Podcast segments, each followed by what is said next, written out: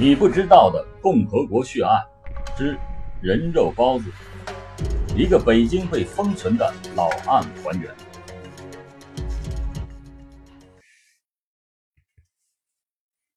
七月十六日清晨，老冯今天早晨的生意格外的好，一开门就卖出了一百多块钱。但他并不怎么高兴，左眼皮一个劲儿的跳，似乎是要有不好的事情发生。前些天进的那点肉馅已经快用光了，库存只够明天和后天的两天的量。眼前他在盘算着是不是去郊区或者是偏远的地方上货。听说延庆山区里还有些小煤窑，那里的矿工大多是从北京周围大省里偏远的山区偷跑出来的打工者，这些。走窑的、运煤的、开煤厂的人中，不乏有些是当地犯过些案、跑路出来的农民工。要是自己去打着招收学徒工，或许今后就能长期从那进货了。想到这儿，他找到了一张比较白的报纸，用笔在上面写起来：“包子铺招收学徒工，管两餐，交手艺，工资一个月，管吃住。”二百块钱可以带媳妇。写到这儿，老冯是边写边心里偷着笑。功夫不大，一张报纸写满了。他找来个硬纸箱子，把报纸贴在了上面，准备好，打算明天上午卖完包子就坐火车去趟延庆。第二天一大早，包子就被抢的差不多了。老冯一看表，这还不到十点，时间还早，于是。他收拾收拾，带着准备好的家伙，来到了北京火车站，打了一张火车票，踏上了去往延庆的火车。火车开的不快，摇摇晃晃走了一个多小时。老冯一小觉醒来，发现已经到了延庆的县城。下了车后，花上两块钱，又雇了一辆三轮车，来到了一座山区里的小矿。这座矿场非常的小，坑洞每次只能让一个人低头通过。工人们从里面开采出的矿石被放在了传送车上，由人从另外一条小铁道里推了出来。老冯看到这里，心里就开始琢磨：这矿主心可是真够黑的。就这帮人，一旦被埋在下面，出都出不去，谁也救不了，就得活活的憋死。这一大堆的肉馅儿就糟蹋了。他一边想，一边看向广场。广场上大约蹲着十来个人，一个个灰头土脸，精神也是萎靡不振。好在身体都高大结实。老冯这一看就乐了。八十年代初期，文化大革命刚刚结束，大量的劳动力由于各种原因背井离乡。这里面有劳教分子，有身上有血债的。也有本分的农民，有些人呢逃离家乡，来到了山区，隐姓埋名，打起了苦工。矿上的劳动量毕竟是有限，没法为这么多的人提供工作的机会，所以工头每天下矿之前，都会来到广场上挑些精壮的劳动力。那些没有选上的，只好继续在这里等，过着有上顿没下顿的生活。老冯呢，恰恰是看上这些人。首先，这些人背井离乡在外，如果忽然消失，也不会被别人注意。其次，这些人很容易就被带走，可以说，只要保证有饭吃，再给几个零钱花，这就会跟你走。人非常的单纯。最主要的是，经常锻炼的身体出肉量更多，肉质更好。通过这些日子的研究，老冯发现。经过锻炼的肌肉打出来的肉馅口感更佳，弹性也更好。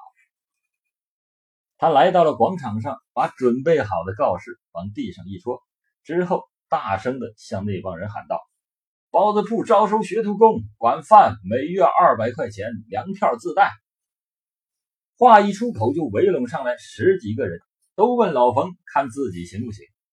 这些人里，老冯问了几个，都不太满意。不是家在这附近住，就是一大群人一起出来打工的，都不符合他的要求。就在这时，他发现这群人的外围有一个似乎是很着急，可是怎么也挤不进来，围着人群团团转。老冯一看就问：“嘿，外面那个你也找活吗？”“嗯呐，大叔，我我是找活。”那人的回答有点木讷，似乎是不会太表达。老冯把他拉进人群，仔细一看，这个人身量和他仿上仿下，但没他壮实。问了两句简单的话后，发现这个人的脑子稍微有些慢，看着不那么灵巧。老冯心里一喜，这样人好用，回去收拾的话也不费劲。当下拍板就说：“行，就你了，跟我走吧。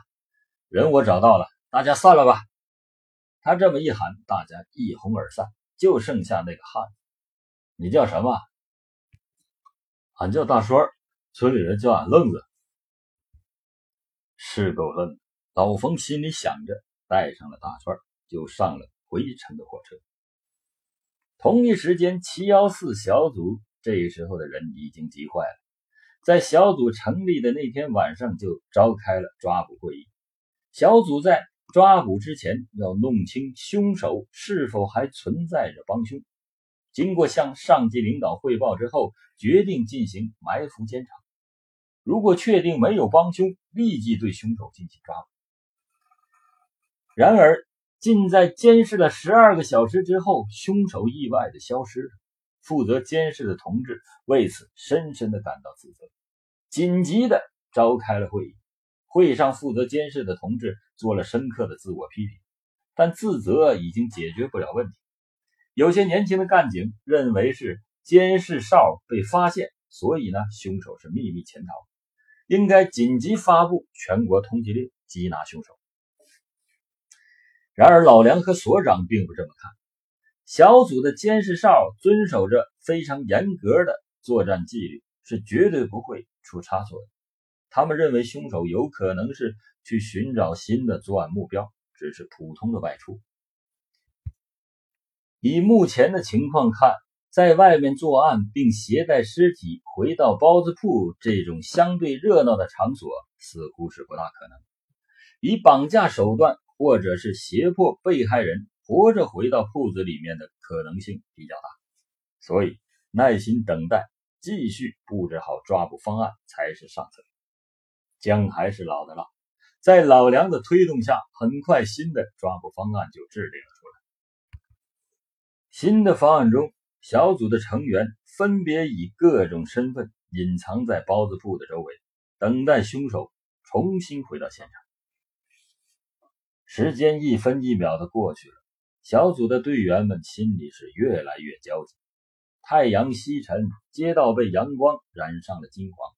老冯带着大栓。回到了包子铺，老梁和所长一边悄悄地布置警力，围堵住包子铺的每个路口，一面通知大家暂时不要暴露身份，秘密等待抓捕的时机。就目前的状况而言，抓捕并不是最困难的，困难的是不要伤及无辜的人民群众。如果犯罪分子突然发狂，或许会造成不可估量的危害。而且傍晚的时候，罪犯带着一名陌生的人回到了包子铺。到目前为止，还弄不清他是帮凶还是被诱拐来的人质。所以，小组讨论之后，决定将抓捕行动延迟到夜晚。抓捕小组的天罗地网都已经布置好，只等一个时机进行最后的收口。老冯带着大栓回到包子铺时，已经是傍晚五点半钟。回到铺子里，他简单的为大栓安排了一下吃住。大栓对吃的要求不高，能混个囫囵饱就知足了。老冯从笼屉里拿出几个包子递给了他，又倒了一碗开水送到了大栓的面前。看着大栓吃包子时狼吞虎咽的样子，老冯笑了笑。一会儿吃完包子，好好洗个澡。瞧你脏的那样。大栓一边吃包子，一边傻傻的点了点头。几个包子很快的一扫而空，之后按照老冯的要求到厕所冲了澡。老冯对洗澡的要求格外的高，反复要他冲洗了好几遍才叫满意。大栓这时还在奇怪，这师傅真逗，不叫干活，叫洗澡。都说俺愣，他怕也不是聪明人。今天夜里你睡厨房大案板上，我在后面屋里，没事你别打搅我。明天早上四点咱们起来就干活，咱们做肉馅。嗯呐，师傅安排吧。说着，大栓就夹起了铺盖卷，来到了厨房。回到屋后，老冯打开收音机，里面正传出一段快板，说的是《水浒传》里的十字坡一节，演员正讲到母夜叉孙二娘要杀武松去蒸包子。老冯嘴角微微的扬了一下，此时此刻真是应景。北京人的夜生活并不丰富，一到九十点钟，大家伙都陆续的回家睡觉，街道上的行人渐渐少。七幺四小组的干警们更加提了精神，用每根神经倾听着房中的动静，一切都是那么的安静。大栓在厨房的大案板上翻来覆去的睡不着，迷迷糊糊的躺到了夜里一点多。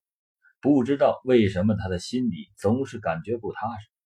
找到这个活也真不容易，那么多人里边，别人都没挑选上，就看上了俺。看来。俺也是有福之人，要是能学好了手艺，以后自己也开个小店，就再也不为衣食发愁了。想到这儿，他越来越美，睡意也就有些淡。突然，脚下一阵凉风吹过，吹的大栓还挺舒服。初夏的北京夜晚显示出一丝闷热，这股凉气带给他短暂的凉爽。低头一看，原来是一台老式的两层冰柜。冰柜的门忽闪着晃动了两下，这没关好可费电啊，得花多少钱？想到这儿，大栓从案板上爬下来，打算把冰柜的门关上，好给师傅节约些电费。一阵风刮过，冰柜的门被带得嚓嚓作响。大栓一只手扶住冰柜门，使劲往里一推，吭哧一声，门没关上。再加把劲儿，大栓又用力一推。还是没推上。如果有用过七八十年代冰柜的人，可能知道，那种冰柜一般都是把手上带个小锁，关上之后可以把门锁给锁上。但是呢，有个缺点，就是使劲再把把手的下方往外掰，稍微使劲就可以把门掰开。想不把锁摘掉就把柜门开合，都要用这个方法。大栓呢，显然并不懂这个使用的方法，他以为是自己用力气了，还是用的不够。想到这儿，他大角度的拉开了冰柜的大门，打算把冰柜门给撞上。这次看你还关上不关上？这里面装的是啥？他拉开冰柜的门时候，用眼角扫了一样东西，黄色的老式冰柜中躺着一条姜黄色的人腿。人腿的切口呈现出暗红色，暗红色的切口表面下露出黄色的脂肪层，表面被薄薄的一层冰霜所笼罩。这、这、这啥呀？大栓这时脑后开始冒灵气，扑通一下就坐倒在地上。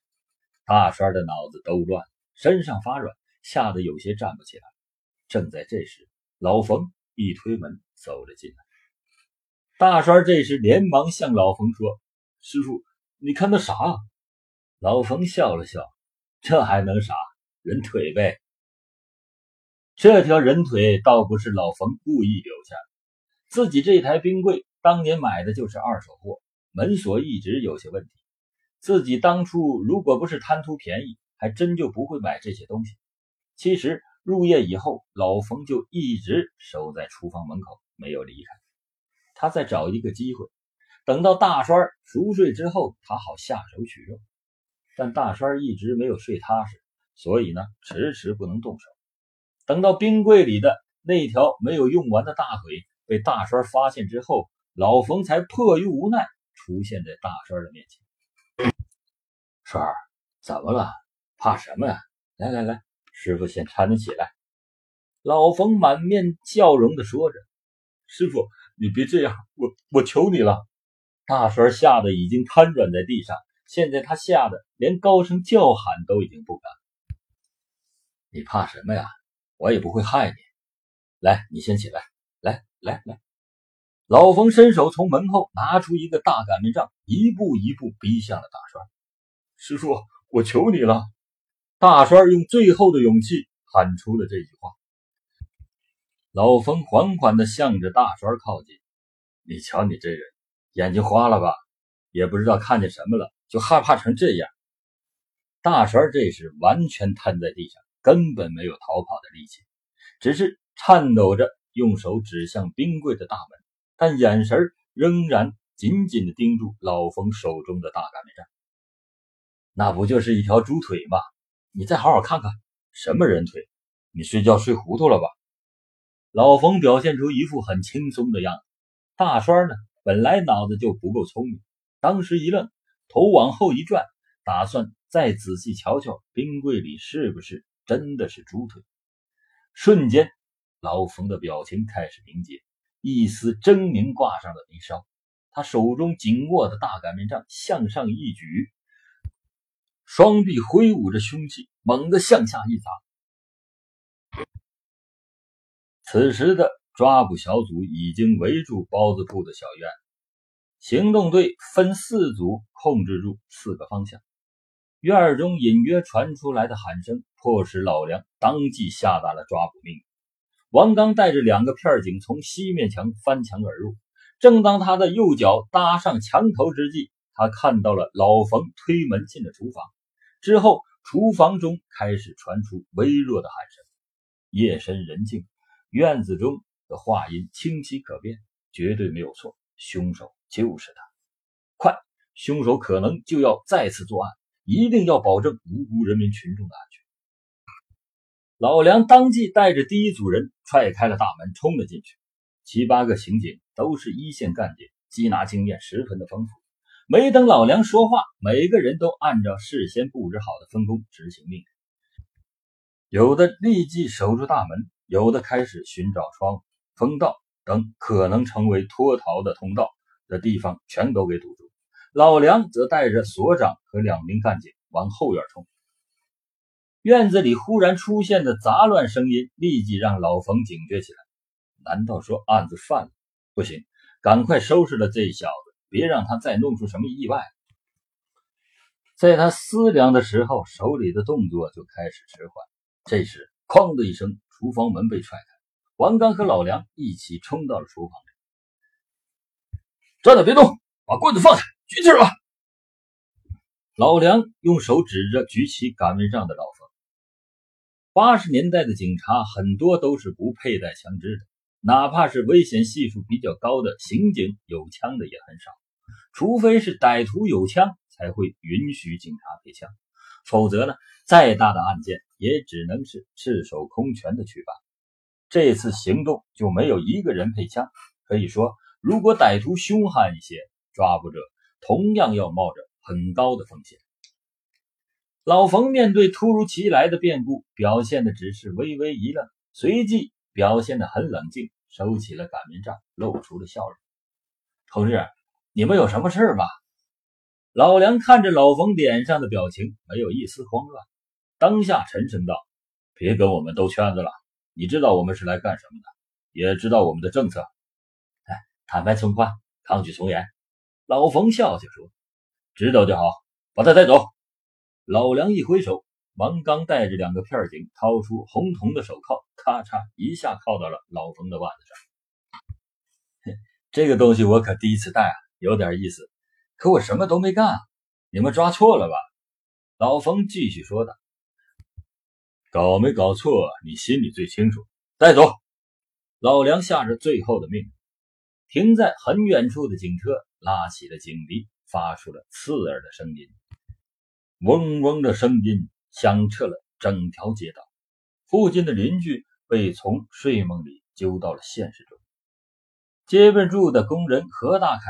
从揉着稀松的睡眼来到了包子铺的门口，这时门前围了一大帮人。大凯好奇，这大半夜的不睡觉，发生了什么事儿？正巧街道派出所的片警大龙从里面出来，大凯就喊：“哎，哥们儿，这怎么了？”大龙的脸色有些苍白，似乎有些闪烁其词：“哎，二哥，没什么，抓了个盗窃犯，赶紧回家歇了吧。”谁呀？大凯是个好事之人，自然不会放过这个热闹。包子铺的老冯。哦，他怎么还干这个？按说他那生意不错呀，我以前老买他们家包子，做的可不错。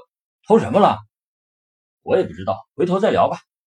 大龙支支吾吾的搪塞了过去。老冯被押上警车，飞也似的开向了市局。院门口，所长掏出一根红梅烟，递给了老梁。哎，梁铁可辛苦了，凶手被抓住，总算松口气儿，也算能结案了。所长长长的舒了一口气，在一边点烟的老梁拿开手中的红梅，结案？你以为结束了？这才刚刚开始。一九八二年，工人的基本工资是一百块钱。加上津贴可以到一百六十块钱，这个收入账目是可以查的。一个宫保鸡丁的荤菜是四毛二分钱，大肉包子是一毛五分钱。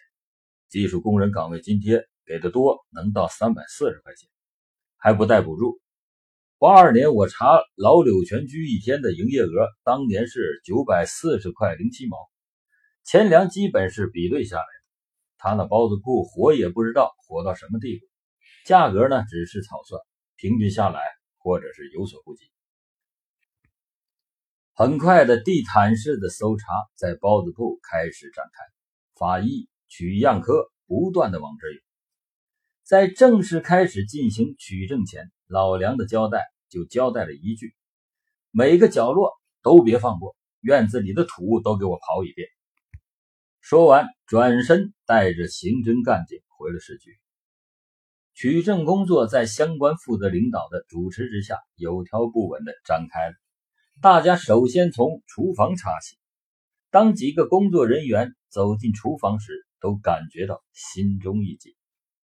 冰柜的大门中，赫然映入眼帘的就是那条姜黄色的人腿。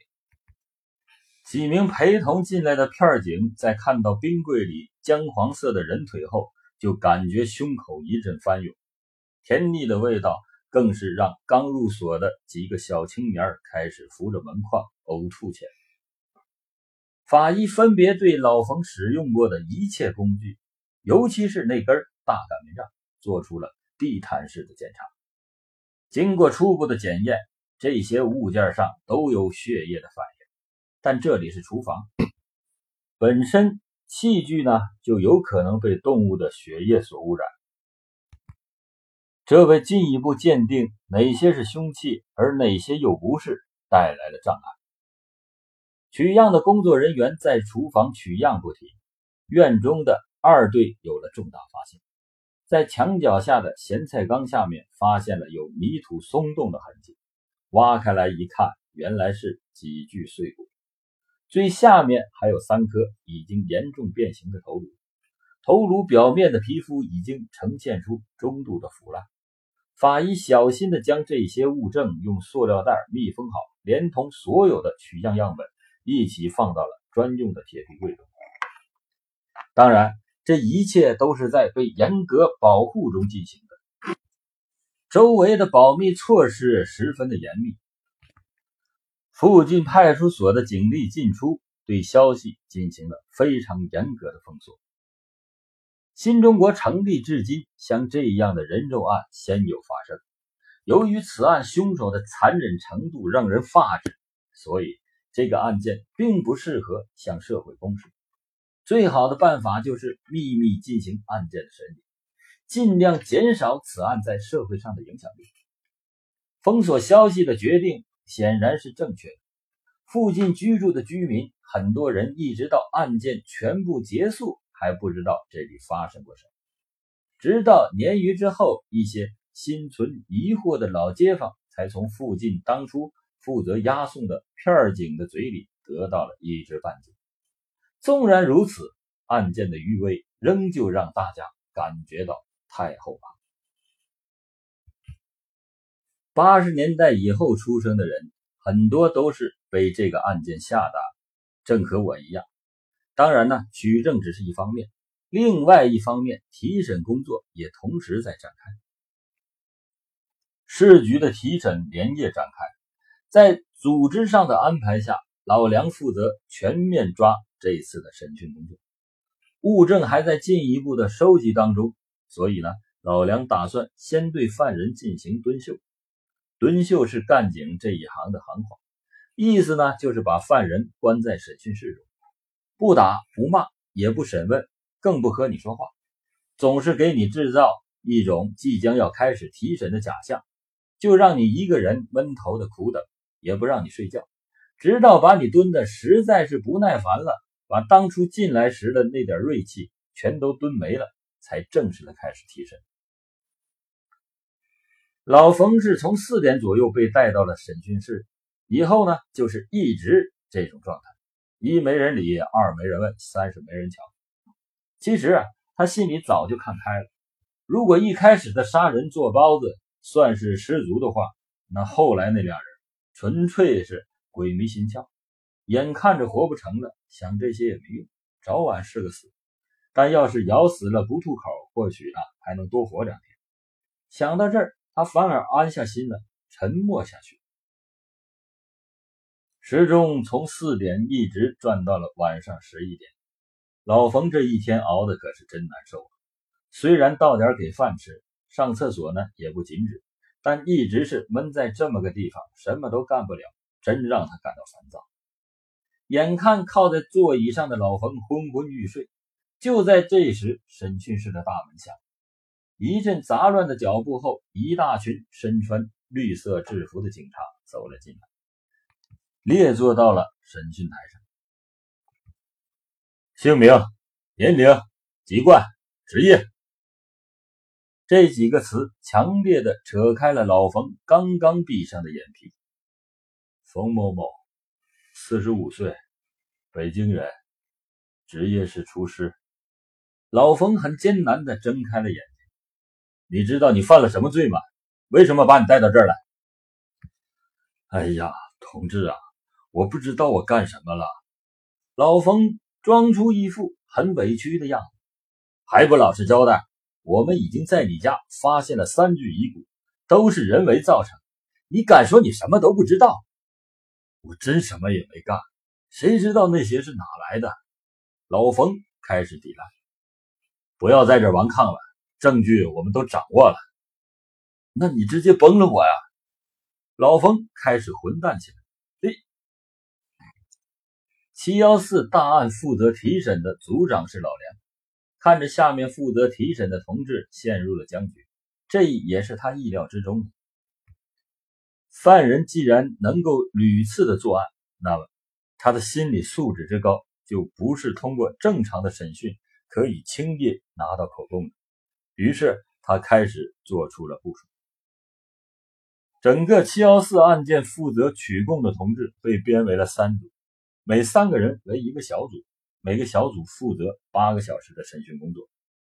老梁的想法是通过高强度的审讯，在精神上击溃犯人的侥幸心理。对待非常之人，就要用非常的手段。按照部署，新的审讯工作迅速的展开。我们有的是时间等你说，慢慢来。从一组的赵队开始，小组的成员们轮番上阵，和老冯侃大山。先说水，后说山，说完宝塔，说旗杆。老冯一开始还能强打精神和他们神侃，但是时间一长，精神就有些支持不住了。对面审问小组的对答，逐渐的神经反应开始迟钝。到了下午的时候，老冯眼皮是越来越沉，一面听着问话，意识也开始有些远去，强烈的睡意逐渐包裹着他。就在他即将睡着的时候，一个响亮的嗓门高声喊喝着：“姓名、年龄、籍贯、职业。”老冯不得不再次睁开眼皮。刚才一迷糊的时间里，前面提审的人换了一个健壮又黑的汉子，拿起笔等待着老冯的答复。我不是都说了吗？怎么还问啊？老冯有些不情愿。那是刚才。我们要重新了解情况。二组的组长王队是个大嗓门，声音震得老冯手上的手铐也跟着晃。别废话，老实交代！王队的大嗓门彻底把老冯的睡意震得全消。冯某某，四十五岁，北京人，职业厨师。正经的问题似乎呢就这么一个。之后，王队开始跟老冯聊起别的话题，什么干厨师几年了，什么你平时都喜欢干点什么，爱吃点什么，乃至一斤粮票在哪换鸡蛋能多给点。不管怎么审，就是不问案。第二天早上七点，老冯眼睛里已经布满了血丝，这都两宿没睡觉了，那种空虚和恶心的感觉涌上喉头。吐过一番之后，他也有了些精神。有专案组的人从外面为小组成员和老冯送来了油饼和豆浆，老冯只是低着头，简单的喝了两口豆浆。他喝完豆浆，第三组的马队开始了又新一轮的审讯：姓名、年龄、籍贯、职业。冯某某，四十五岁，北京人，职业是厨师。你们放我迷瞪一会儿行不行？老冯开始有气无力的回答：“少废话，这里是公安局，快交代你的问题，把你犯案的问题都交代出来。”马队很凌厉的开始冲击老冯的心理防线。同志啊，我真没干什么。老冯还是摆出老样子。行啊，不着急，那咱们就慢慢来。我看你也老大不小了，有媳妇了吗？吃完晌午饭之后。一组的赵队又精神饱满地坐在了老冯的对面。姓名、年龄、籍贯、职业。审讯组早就做好了打持久战的准备，几批人轮番的上阵，不断瓦解着老冯的心理防线。六天之后，老梁正在办公室里处理案件的收尾工作，大门猛地被推开了，马队瞪着血红的眼睛跑了进来。梁铁，他招了。当老梁来到审讯室门外的时候，看到走廊上座椅上横七竖八的睡着忙碌了一个星期的干警们，不禁一阵心酸。为了这个案子，他们付出了太多。老梁轻叹了一口气，推开了审讯室的大门。老冯目前的表情是一片木然，眼睛里的血丝似乎都快流了出来，对外界的刺激完全是迟钝的。行了，说吧。老梁开始了最后的审讯。老冯叹了口气，终于说出了全部的真相。两个小时之后，市局顺利的得到了七幺四案件的全部口供。之后，这本卷宗被递交到了审判机关，老冯也被判处了枪决。杀老冯的那天，天气有些阴沉，他被秘密的带到了刑场。今天武警靶场处决的就只有他一个人，他知道自己干出的这些事儿不能被公开曝光，所以连死都不会有陪绑的犯人。他轻轻地叹了一口气，这时冰冷的枪口抵住了老冯的后脖颈，啪的一声闷响，一个邪恶的生命离开了世界。七幺四案件结束了。整个案件都被记录在那封卷宗中。由于考虑到此案对社会的影响太过负面，这份神秘的卷宗被一直封存了起来。但坊间以此案为背景的故事，乃至二十多年后的今天，仍旧连接不断的被制造出来。那么，这究竟谁说的案件是真实的原貌呢？恐怕这一切。还要靠你们自己去寻找答案。